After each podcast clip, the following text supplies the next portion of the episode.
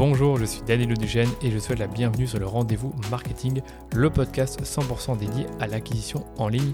Qu'elle se fasse via les médias sociaux, la publicité en ligne ou le contenu, vous trouverez sur ce podcast des astuces, des bonnes pratiques et des stratégies déjà appliquées par des consultants spécialisés, agences et marques à succès pour booster votre acquisition.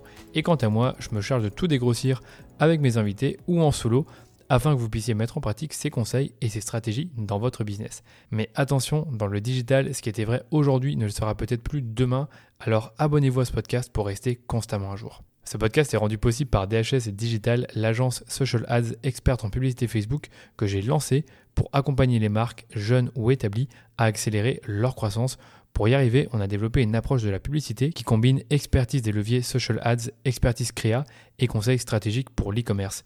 Et si vous cherchez justement à diminuer vos coûts d'acquisition ou scaler vos campagnes, je vous donne rendez-vous sur dhsdigital.eu pour m'en dire plus sur votre business. Bon épisode. Sur ce podcast, j'ai dû faire au moins 100 épisodes consacrés à la maîtrise des Facebook Ads, que ce soit le fonctionnement de l'algorithme, la création d'audience, comment structurer des campagnes et bien sûr comment réaliser des créas performantes.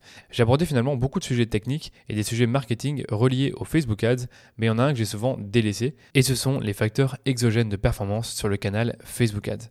Il faut savoir que la performance d'une campagne n'est pas seulement liée à la campagne en elle-même, donc c'est-à-dire les audiences qu'on va choisir, les créas qu'on va mettre en avant, le budget qu'on va définir les placements également qu'on va définir. Ça, c'est quelque chose qu'on peut contrôler et améliorer à même la plateforme. Par contre, les facteurs exogènes de performance sont des variables que vous contrôlez, mais qui sont cette fois-ci en dehors de la plateforme et qui ont elles aussi un véritable impact sur la performance globale de vos campagnes.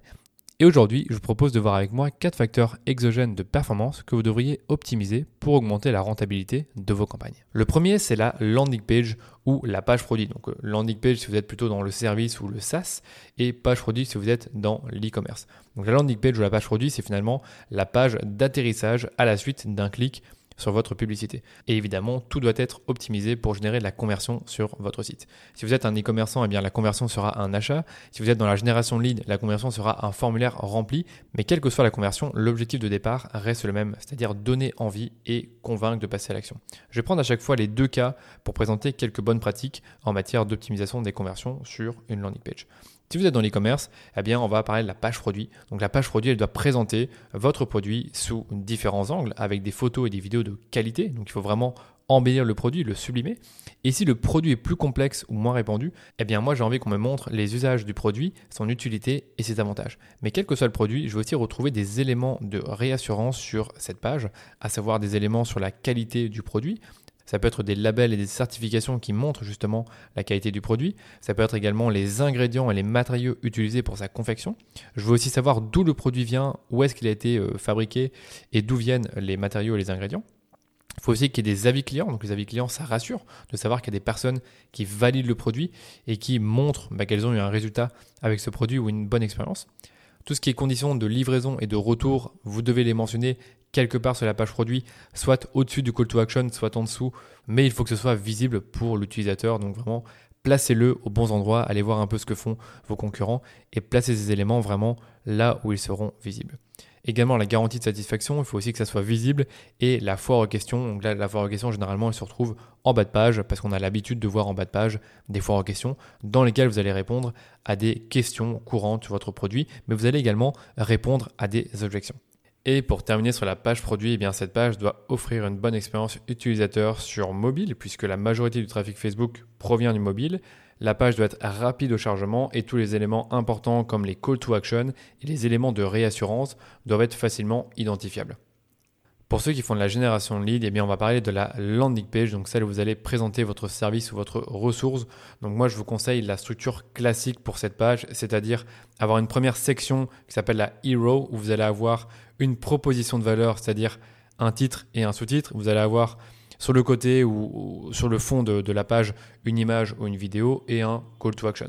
Donc pour la proposition de valeur, très rapidement, bah, on a un titre qui va décrire ce que vous faites ou ce que vous proposez et qui va mettre en avant un résultat recherché. Donc ça va être la partie où vous allez parler du quoi et du pourquoi. Et le sous-titre étant la promesse, donc c'est le comment. Je donne vraiment l'exemple pour euh, une de mes pages euh, sur ma formation express à la publicité Facebook. Donc au niveau du titre, j'ai écrit formation offerte, donc ça c'est mon offre. Apprenez à lancer des campagnes de publicité Facebook rentables post iOS 14. Ça c'est ma promesse, c'est le résultat. C'est le, résultat que mes clients idéaux vont rechercher, c'est-à-dire lancer des campagnes et faire en sorte qu'elle soit rentable. Ensuite, j'ai mon sous-titre qui va étendre ma promesse, qui va justifier cette promesse. Donc le titre, c'est le suivant. Contrairement à d'autres formations, vous n'y retrouverez pas un simple tuto de paramétrage, mais bien une véritable méthodologie de création de campagne utilisée en agence qui inclut un plan pour structurer vos campagnes d'acquisition, choisir les bonnes créas et analyser les retombées de vos campagnes. Donc là, vraiment, j'explique je, le comment, de, brièvement, comment est-ce qu'on peut avoir le résultat qui est de lancer des campagnes de pub Facebook rentables après iOS 14. Après la Hero Section, on a les bénéfices, donc les bénéfices de votre solution. Donc euh, si vous avez un logiciel SaaS, vous allez expliquer par exemple euh, qu'est-ce que le logiciel SaaS apporte, quelles sont les fonctionnalités qui euh, apportent une valeur ajoutée pour l'utilisateur? Ensuite, on a la partie témoignages. Vous allez simplement insérer des témoignages de vos clients qui ont profité de votre solution. Quatrième partie, c'est la réassurance. Donc, ça peut être par exemple une, section où vous parlez de vous, une section à propos. Ça peut être également les entreprises avec lesquelles vous avez travaillé. Ça peut être des labels de confiance, des certifications. Donc, il y a pas mal de choses pour créer de la réassurance sur une landing page. Et enfin, on a le call to action. C'est un peu la dernière section de la page. Vous avez un call to action final avec euh, ben, justement euh, une redirection vers un formulaire de contact. On passe maintenant au deuxième facteur exogène de performance qui est la saisonnalité. Et oui, vos campagnes marketing sont affectées par la saisonnalité. Donc n'essayez pas de vendre des glaces en hiver, vous aurez beaucoup moins de succès qu'en été. Et c'est pour ça que vous devez le prendre en compte quand vous faites des campagnes Facebook et Instagram, de vous dire que le budget que vous allez allouer sur vos campagnes va dépendre en fait des différents moments de l'année, les moments forts et les moments un peu moins forts. Donc vous devez faire des, offres au bon moment. Donc on a un client par exemple qui a augmenté fortement son budget au mois de janvier et qui a fait une offre promotionnelle de 10% sur tout son site parce que c'était un peu le moment des bonnes résolutions et son produit s'adaptait assez bien aux bonnes résolutions. Donc quand on a fait l'augmentation du budget avec cette offre de moins 10% durant cette période chaude pour la marque, eh bien on a fait une augmentation du budget de 43% et le ROS a augmenté de 23%. Donc même en augmentant le budget, on a eu une augmentation du ROS. Et je ne parle pas d'une augmentation de budget de 1000 ou 2000 euros, c'était bien plus que ça. Donc encore une fois, quand, vous quand vous augmentez vos budgets durant les périodes chaudes, les périodes fortes, c'est là que vous en profitez le plus. Donc vraiment, il faut prendre en compte la saisonnalité. Et en plus, ça, je reviens sur le client qu'on a, qu'on a accompagné. Son revenu net, il a augmenté de 81% en augmentant bah, le budget de 43%. Donc le fait qu'on euh, ait eu une augmentation de ROS en plus de l'augmentation du budget, bah, ça a permis vraiment d'augmenter fortement le revenu net de ces campagnes. Mais à l'inverse, vous devriez investir moins quand ce n'est pas le bon moment. Donc euh, si on prend par exemple la période un peu chaude du Black Friday, bah, n'investissez pas beaucoup de budget avant le Black Friday parce que c'est plutôt la période où vous allez euh, réchauffer vos audiences, vous allez garder un niveau de dépense euh, peut-être légèrement plus bas que ce que vous avez d'habitude, mais quand ce sera le Black Friday, vous allez augmenter très fortement les dépenses lors de cette promotion. Donc du coup, vous devez capitaliser sur les, moments forts et mettre moins de budget euh, sur les moments qui sont plus creux pour votre marque. Donc vraiment l'exercice que je peux vous donner euh, pour, euh, sur ce deuxième point, c'est d'établir un plan budgétaire avec des ramp-up importants durant les périodes chaudes et des diminutions de votre budget durant les périodes de basse saisonnalité. Troisième facteur exogène de performance sur Facebook Ads, c'est l'offre. C'est quelque chose qu'on dit beaucoup en copywriting, c'est que on dit qu'une bonne offre peut outrepasser un texte qui n'est pas percutant. Donc c'est-à-dire que si votre texte est mal écrit, il n'est pas percutant, il ne résonne pas avec votre cible, si vous avez une bonne offre, vous allez quand même avoir des résultats. Et eh bien sur Facebook, on observe un peu la même chose. Donc, si vous avez tout essayé pour rentabiliser vos campagnes et que vous n'y arrivez toujours pas, eh bien peut-être que vous devriez penser à revoir votre offre. Donc dans ce cas précis, l'offre pour moi c'est l'emballage cadeau que vous allez mettre autour de votre produit ou de votre service. Donc comment est-ce que vous allez pouvoir rendre votre produit ou service plus désirable aux yeux de votre audience. Donc là, je vais vous donner quelques exemples d'offres. Donc par exemple, une réduction pendant un temps limité à l'achat de votre produit. Donc par exemple, tiens, on vous propose moins 10% pendant 15 jours sur notre gamme santé. Est-ce que vous pouvez proposer par exemple une remise pour les personnes qui ont ajouté au panier mais qui n'ont pas acheté le produit? C'est vrai que si vous n'avez pas trop faire des offres un peu euh, euh, qui vont tourner toute l'année ou pendant 15 jours pour tout le monde, eh bien vous allez seulement faire une offre, une remise pour les personnes qui ont montré une intention d'achat, donc ajouter un produit au panier, mais qui ne l'ont pas acheté. Est-ce que vous pouvez aussi proposer une remise pour les nouveaux clients avec un code de promotion qui va être euh, uniquement valable pour la première commande? Est-ce que vous pouvez créer des offres bundle ou est-ce que vous pouvez offrir les frais de port? C'est un truc qui est assez fréquent. Ça veut dire, bah, tiens, on vous offre les frais de port ce mois-ci ou même toute l'année, vous offrez les frais de port. Vous savez que ça vous coûte un peu d'argent d'offrir les frais de port, mais dans un sens, ça augmente vos taux de conversion. Donc vraiment, réfléchissez à avoir une offre qui vous permet euh, d'augmenter les taux de conversion sur votre site.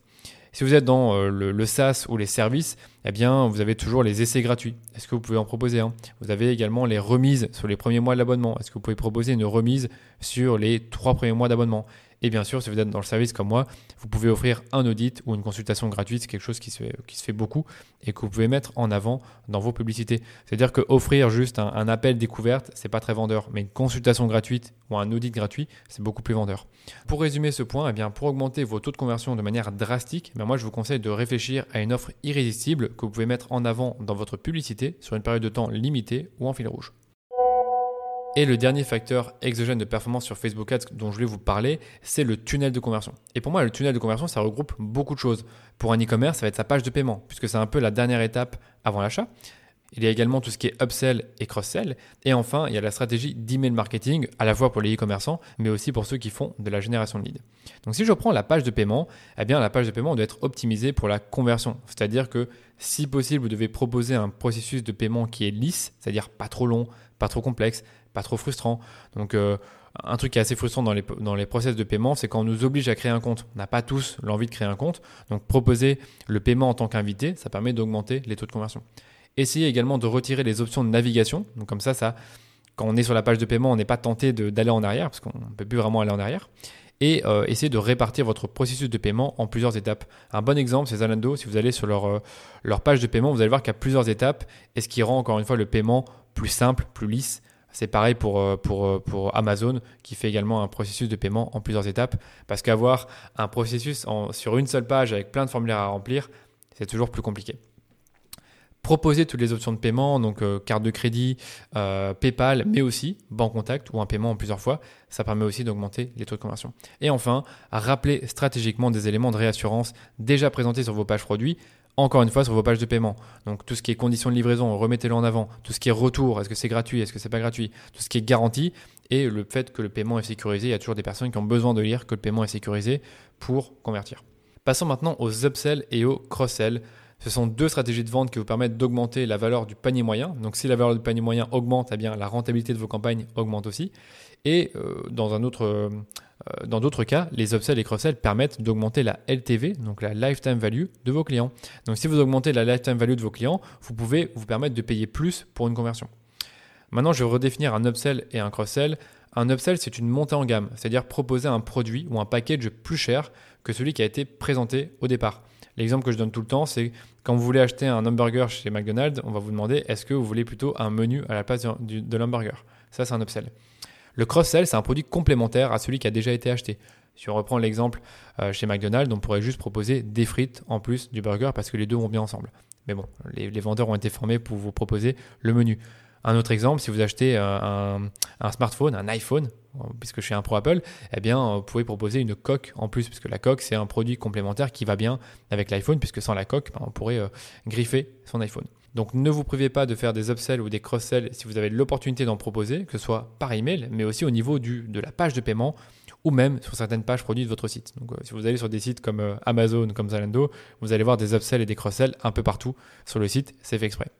Et je termine par les séquences d'email marketing qui font bien évidemment partie du tunnel de conversion parce que on va pas juste ramener des gens vers nos. Il y a des personnes qui vont s'inscrire à notre newsletter, qui vont télécharger des ressources et qui donc seront dans notre base mail. Et quand ces personnes se trouvent dans notre base mail, eh bien on va les nurturer avec à la fois euh, des mails introductifs qui vont présenter notre marque ou notre personne, qui vont présenter nos missions, nos valeurs et même nos offres.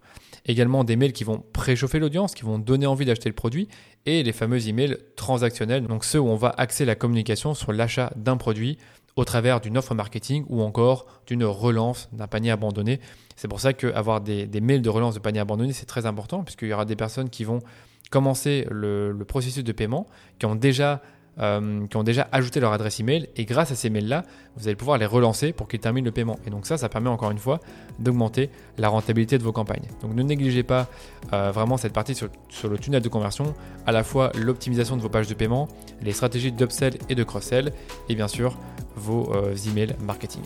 Voilà pour ce mini épisode, j'espère qu'il vous a plu. Si vous avez besoin d'un œil expert pour optimiser vos campagnes, n'oubliez pas que je peux auditer votre compte publicitaire gratuitement si vous investissez au moins 3000 euros par mois sur Facebook. Dans cet audit, j'analyse minutieusement votre compte publicitaire sur base de 7 critères afin de déceler des opportunités de croissance sur vos campagnes. Si ça vous intéresse, rendez-vous simplement sur dhsdigital.eu/audit pour m'en dire plus sur votre entreprise. Merci de votre écoute et on se dit à très vite pour un nouvel épisode du rendez-vous marketing.